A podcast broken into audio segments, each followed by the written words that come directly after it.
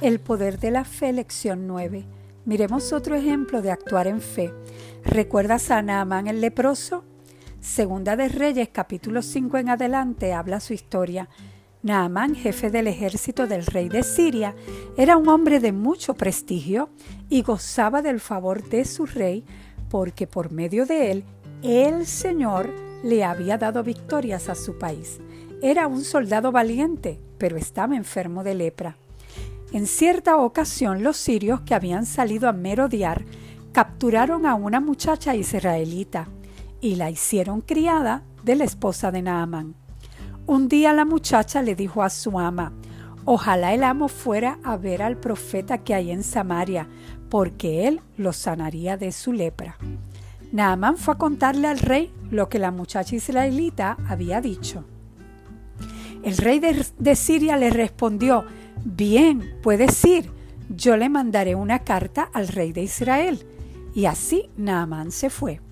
La carta que le llevó al rey decía, Cuando te llegue esta carta, verás que el portador es Naamán, uno de mis oficiales. Te lo envío para que lo sanes de su lepra.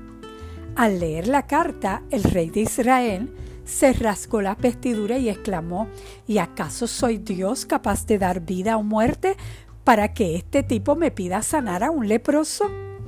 Cuando Eliseo, hombre de Dios, se enteró de que el rey de Israel se había rascado las vestiduras, le envió este mensaje.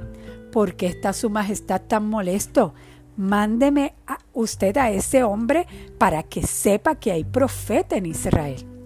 Así que Naamán, con sus caballos y sus carros, fue a la casa de Eliseo y se detuvo a la puerta. Entonces Eliseo envió un mensajero a que le dijera, ve y zambúllete siete veces en el río Jordán, así tu piel sanará y quedarás limpio. Naaman se enfureció y se fue quejándose. Yo creía que el profeta saldría a recibirme personalmente para invocar el nombre del Señor, su Dios, y que con un movimiento de la mano me sanaría de la lepra. ¿Acaso los ríos de Damasco, el Habaná, el Farfar no son mejores que toda el agua de Israel?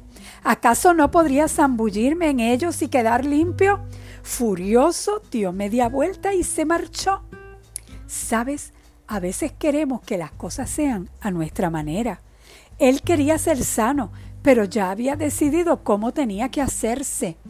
Muchas veces oramos y, y queremos que Dios nos responda a nuestra manera. Lo importante no es cómo se haga, sino que lo que cuenta son los resultados. No debemos delimitar a Dios, tenemos que dejar que sea a su manera. El verso 13 sigue diciendo, entonces sus criados se le acercaron para aconsejarle, Señor, si el profeta le hubiere mandado hacer algo complicado, ¿usted lo, lo habría hecho?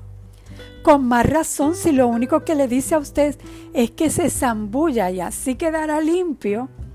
Así que Naamán bajó al Jordán y se sumergió siete veces según se le había ordenado al hombre, el hombre de Dios, le había ordenado el hombre de Dios.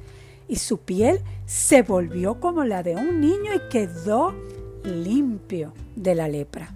Luego Naamán volvió con todos sus acompañantes y presentándose ante el hombre de Dios le dijo, ahora reconozco que no hay Dios en todo el mundo, sino solo en Israel.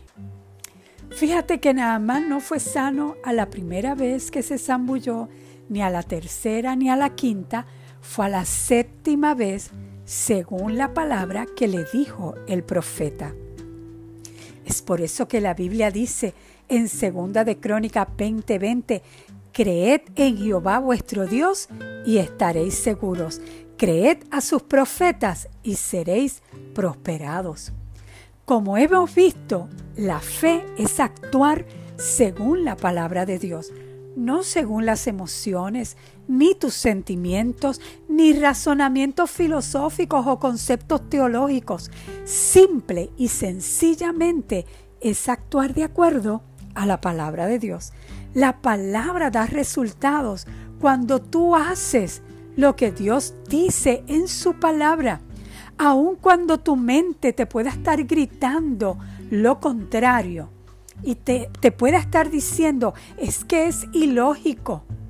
Bueno, es ilógico que Dios envíe a dar vueltas a la muralla de Jericó y luego griten para que éstas se caigan.